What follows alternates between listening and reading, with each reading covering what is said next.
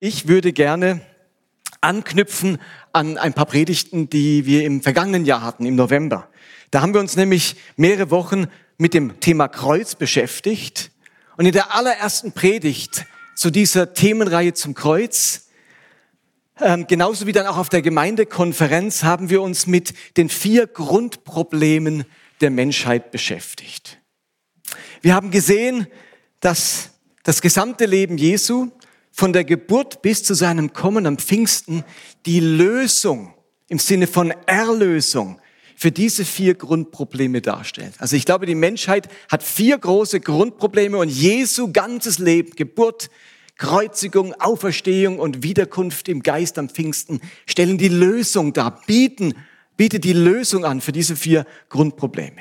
Und diese vier Grundprobleme, die nehmen wir alle wahr, wenn wir leben dann kommen wir an diesen Problemen immer wieder vorbei. Ich habe die Grundprobleme aber hergeleitet aus der Schöpfungserzählung beziehungsweise der Erzählung vom Sündenfall. Dort werden vier ganz große Störungen und Brüche der Menschheit dargestellt. Und ich fasse das nochmal ganz kurz zusammen. Diese Erzählung vom Sündenfall macht deutlich, dass die Menschen ein Schuldproblem haben, weil ihre Gerechtigkeit verloren ging. Und sie macht deutlich, dass die Menschen ein Schamproblem haben, weil ihre Herrlichkeit und Würde verloren ging. Zum Dritten macht die Geschichte deutlich, dass die Menschen ein Angstproblem haben, weil ihre Freiheit und ihr Schutz verloren ging. Und zu guter Letzt macht die Geschichte deutlich, dass die Menschen ein Überforderungsproblem haben, weil ihre Fülle und ihre Vollmacht verloren ging. Vielleicht dämmert es euch wieder. Und diese vier Grundprobleme, die haben eben Auswirkungen. Die bewirken, dass die Menschen zum einen durch die Schamproblematik sich wertlos fühlen. Durch die Schuldproblematik sich heillos fühlen. Durch die Angstproblematik sich schutzlos fühlen. Und durch die Überforderungsproblematik sich hilflos fühlen. Und die Erlösung, wie sieht die jetzt aus angesichts dieser vier Probleme? Da haben wir gesagt, auf das Schamproblem schenkt uns die Erlösung Annahme und Würde.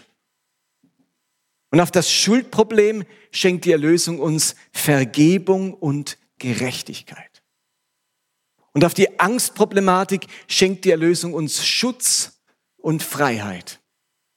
Und auf die Überforderungsproblematik schenkt die Erlösung uns Fülle und Vollmacht. Soweit die kurze Wiederholung von diesen vier großen Problemen und Störungen. Jetzt möchte ich heute und nächsten Sonntag Folgendes machen. Ich möchte zum einen dieses ganze Thema noch mal ein Stück näher an uns heranholen, damit es hohe Alltagsrelevanz für uns bekommt. Denn das war so ein Stück weit wichtige Theologie. Ich finde, das muss man einfach wissen und kennen, um Erlösung und die umfassende Erlösung zu verstehen. Aber gleichzeitig muss das ja auch irgendwie alltagsrelevant sein. Was heißt das jetzt für mich, für meinen Alltag? Und zum anderen möchte ich dann nächsten Sonntag eine ganz bekannte Geschichte von Jesus auslegen, die er erzählt hat und die in ungeheuer passender Weise auf diese vier Grundprobleme eingeht, was man vielleicht im ersten Moment gar nicht so wahrnimmt. Also heute die erste Predigt dazu, wie die vier großen Probleme auch für einen Erlanger Bürger alltagsrelevant sein können. Also das Ganze soll ein wenig näher an uns herankommen. Die Begriffe, die ich für diese vier Grundprobleme oder Störungen gebraucht habe, das sind ganz schön wuchtige Begriffe. Scham, Schuld, Angst, Überforderung. Und so manch einer wird vielleicht damals schon in der Predigt gedacht haben, na ja, irgendwie sind es nicht meine Probleme. Vielleicht gibt's Leute, die damit, äh, die, die da große Störungen und Brüche in ihrem Leben erfahren, aber ich fühle mich jetzt nicht total schuldig. Ich laufe nicht mit total, totalem Schuldbewusstsein und schlechtem Gewissen durch die Gegend. Oder ich bin auch jetzt nicht so ein schamvoller Mensch. Ich habe nicht den Eindruck, meine Ehre steht auf dem Spiel und als hätte ich meine ganze Würde verloren. Und mich beschäftigt auch nicht dauernd das Thema Angst und Furcht. Ich habe nicht den Eindruck, dass Mächte auf uns einstürmen und uns irgendwie unfrei machen. Oder jemand sagt, ich, ich fühle mich jetzt auch nicht völlig überfordert. Ich meistere mein Leben eigentlich ganz gut. Also was hat das mit mir zu tun? Wenn du das so empfunden hast, dann wunderbar. Ich möchte dir gar keine Probleme einreden, die du nicht hast. Aber wie wäre es, wenn wir diese vier wuchtigen Begriffe einmal ersetzen durch das, was diese Dinge in ihrer einfachsten Form sind?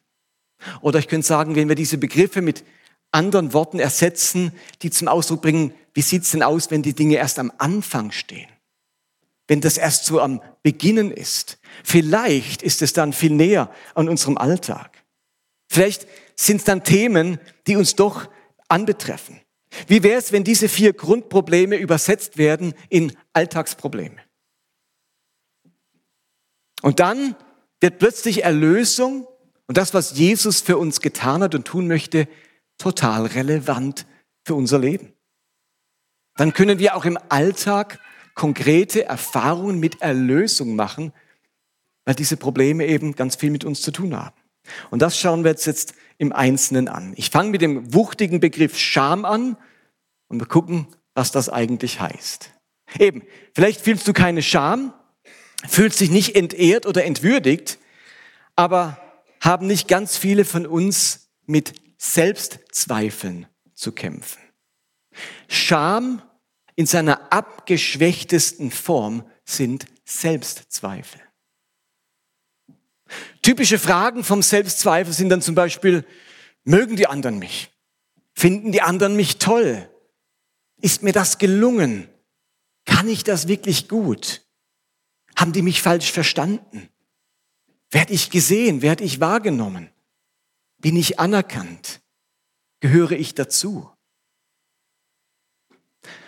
Steht ihr, gerade die sozialen Medien mit der dauernden Veröffentlichung besonderer Leistungen, von Glücksmomenten, von herausragenden Erfahrungen und von besonderer Schönheit führen dazu, dass immer mehr Menschen an sich zweifeln.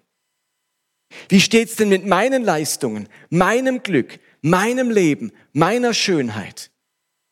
Das Durchscrollen durch Instagram Stories oder dem WhatsApp Status oder von Facebook Nachrichten hinterlässt scharenweise informierte, aber auch an sich selbst zweifelnde Social Media Konsumenten.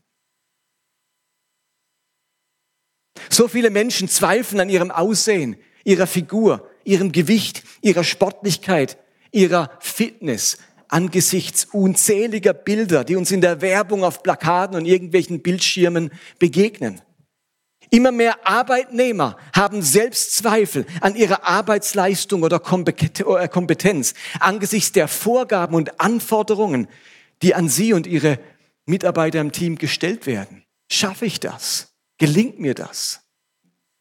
Und ich erlebe eine ganze Generation junger Eltern, die voller Selbstzweifel stecken, ob sie ihren Kindern gerecht werden ob sie zu streng oder zu nachlässig sind, zu fürsorglich oder zu fordernd, zu einschränkend oder zu großzügig. So viele junge Eltern zweifeln an ihrer Erziehungskompetenz und bleiben am Ende viel zu passiv. Statt bewusst zu erziehen, zögern sie, zweifeln sie und verpassen dadurch ganz wichtige Erziehungsmomente. Scham ist vielleicht nicht unser Problem, aber Selbstzweifel. Und genau davon möchte Jesus uns erlösen. Wir alle brauchen ein bestimmtes Maß an Selbstvergewisserung, an Würde, an Ehre, an Herrlichkeit, die Gott uns zusprechen möchte, ins Herz legen möchte.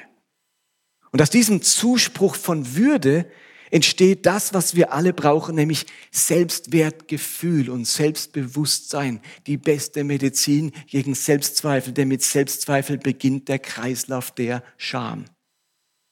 Der Schlüsselvers dieses Aspekte der Lösung ist äh, vielleicht Johannes 17, Vers 22. Das sagt Jesus, ich habe ihnen, also seinen Jüngern, uns allen damit, die gleiche Herrlichkeit gegeben, die du mir gegeben hast, damit sie eins sind, wie du und ich eins sind.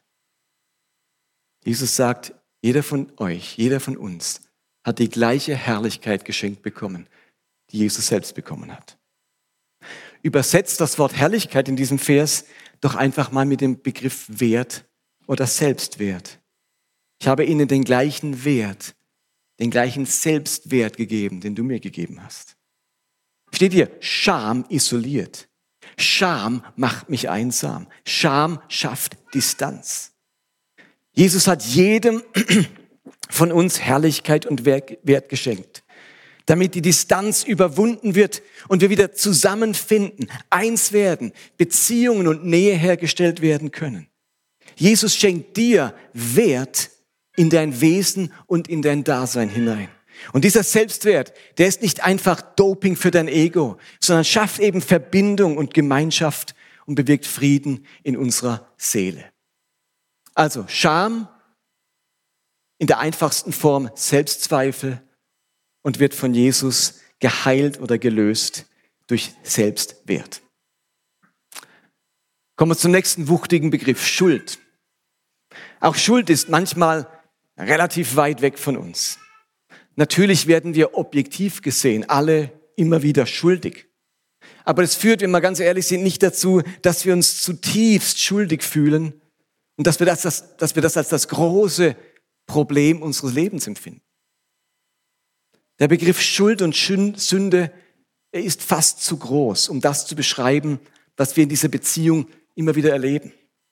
Ich würde sagen, dass Schuld in seiner abgeschwächten Form unsere Schwächen sind. Und ich meine damit natürlich unsere charakterlichen Schwächen. Wir haben nicht den Eindruck, uns dauernd zu versündigen, aber wir merken, dass dieser Neid, dass diese Gerüchte, manchmal auch Gerüche, die wir verbreiten, dass diese Neugier, dass dieser Zorn oder diese Bequemlichkeit echte Schwächen von uns sind mit denen wir immer wieder auch Schaden anrichten bei den Menschen um uns herum. Ja, Schuld ist vielleicht nicht unser Problem, aber unsere Schwächen sind an einigen Stellen tatsächlich problematisch. Und auch hier bietet Jesus uns Lösung an, Erlösung, indem er uns ganz bewusst verändern möchte und verändern kann. Er hat uns versprochen, uns zu einer neuen Kreatur zu machen, uns von unserer Schuld zu reinigen. Und dieses Reinigen bedeutet eben auch verändern. Da wird etwas, ähm, da wird etwas anders, da verschwindet etwas. Also wenn ich einen Fleck habe und reinige den, dann ist der Fleck hinterher weg oder fast nicht mehr sichtbar. Jesus vergibt nicht nur, das ist ganz wichtig, er will uns nicht nur vergeben, er will uns reinigen, sagt er. Das ist Element der Erlösung. Uns reinigen vom Bösen, er putzt es weg aus unserem Leben. Und das möchte Jesus auch mit unseren Schwächen machen. Er will uns helfen, dass sie mehr und mehr verschwinden und am Ende nicht mehr sichtbar und nicht mehr problematisch sind. Der Schlüsselvers für dieses Element der Erlösung ist vielleicht 1. Johannes 1, Vers 9. Dort steht, wenn wir aber unsere Sünden, jetzt könnt ihr auch sagen, unsere Schwächen bekennen, dann erweist sich Gott als treu und gerecht. Er wird unsere Schwächen oder Sünden vergeben und uns von allem Bösen reinigen. Das ist so ein Versprechen seiner Erlösung. Also vielleicht fühlt ihr euch nicht total schuldig, aber wir alle spüren immer wieder unsere Schwächen.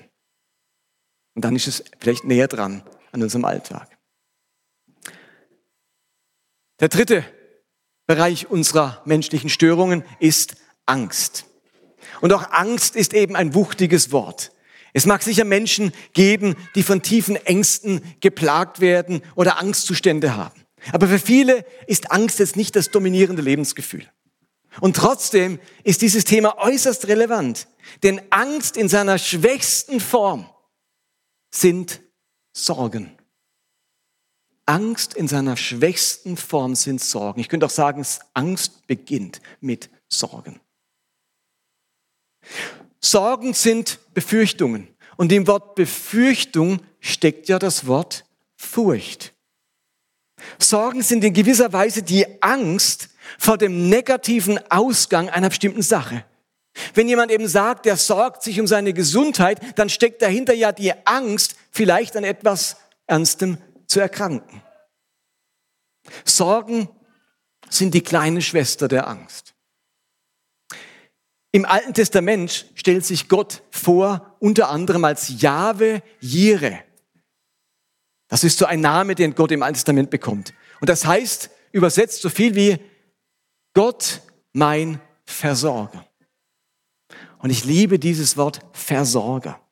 Gott möchte mich versorgen. Und dieses Versorgen, das ist dann eben die Antwort auf meine Sorgen.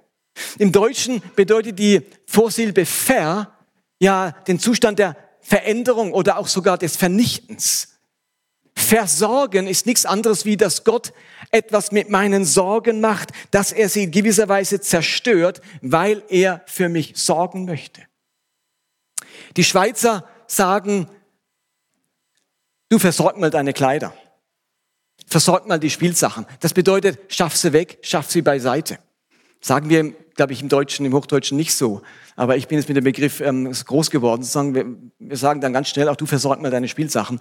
Ähm, und das bedeutet versorgen, wegschaffen. Nicht nur pflegen, ich versorge dich mit äh, Milch oder irgend sowas, sondern wegschaffen. Und da, genau das ist die Idee. Wenn Gott mein Versorger ist, dann sorgt er für mich, aber er versorgt auch meine Sorgen. Er schafft die weg. Die sind jetzt beiseite geräumt, weil Gott mich versorgt.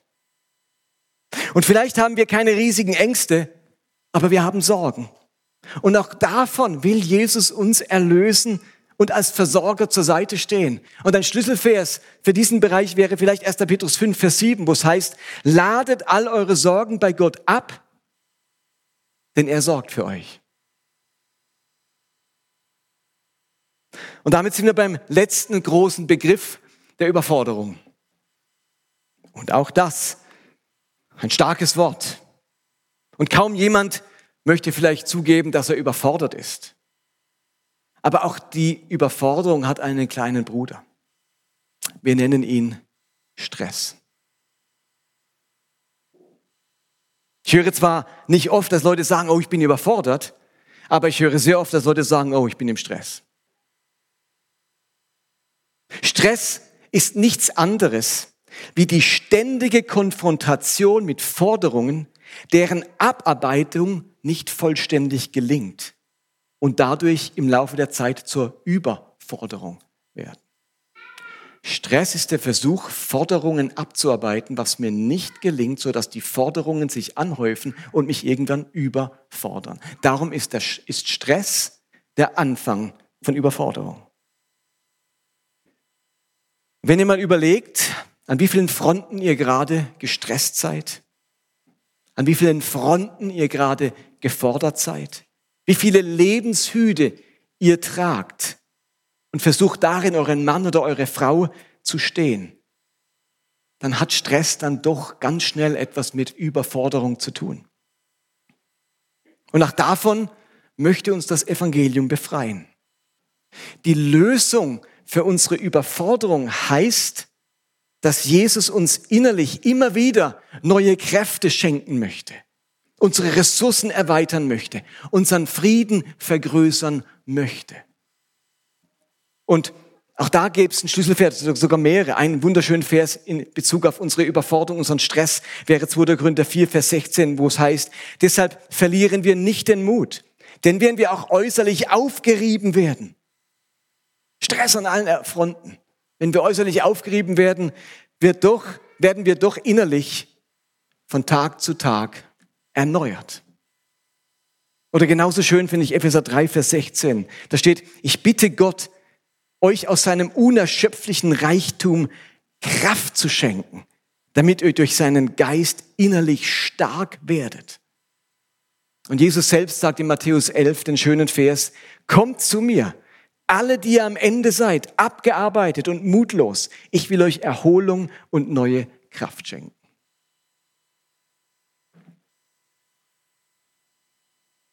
All das sind wunderschöne Verheißungen.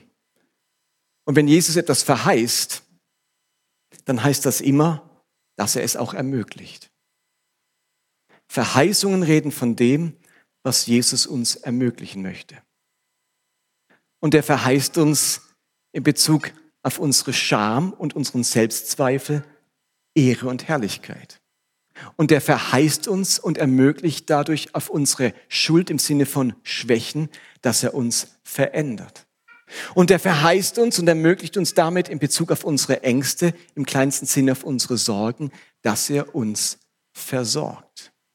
Und er verheißt uns in Bezug auf unsere Überforderung, im kleinsten Sinne auf unseren Stress, dass er uns mit inneren Kräften und Ressourcen ausstatten will, damit wir uns nicht länger gestresst fühlen. Also wenn wir statt von Scham, Schuld, Angst und Überforderung besser von den vier S sprechen, nämlich Selbstzweifel, Schwächen, Sorgen und Stress, dann sind die großen Grundprobleme der Menschheit plötzlich ganz nah an uns dran. Vielleicht versucht euch mal diese vier S zu merken.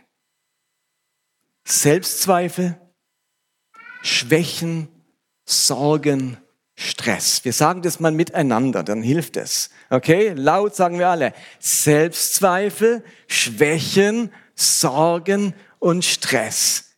Ihr Lieben, das sind vier Dinge, die uns wahrscheinlich alle irgendwie betreffen und ganz nah an unserem Lebensalltag sind. Für diese vier Dinge ist Jesus Christus auch gestorben. Von diesen Dingen möchte er uns befreien. Versteht ihr? Versorgung passiert nicht erst dann, wenn ich in Angstzuständen stecke. Und Veränderung nicht dann, wenn ich massiv schuldig geworden bin.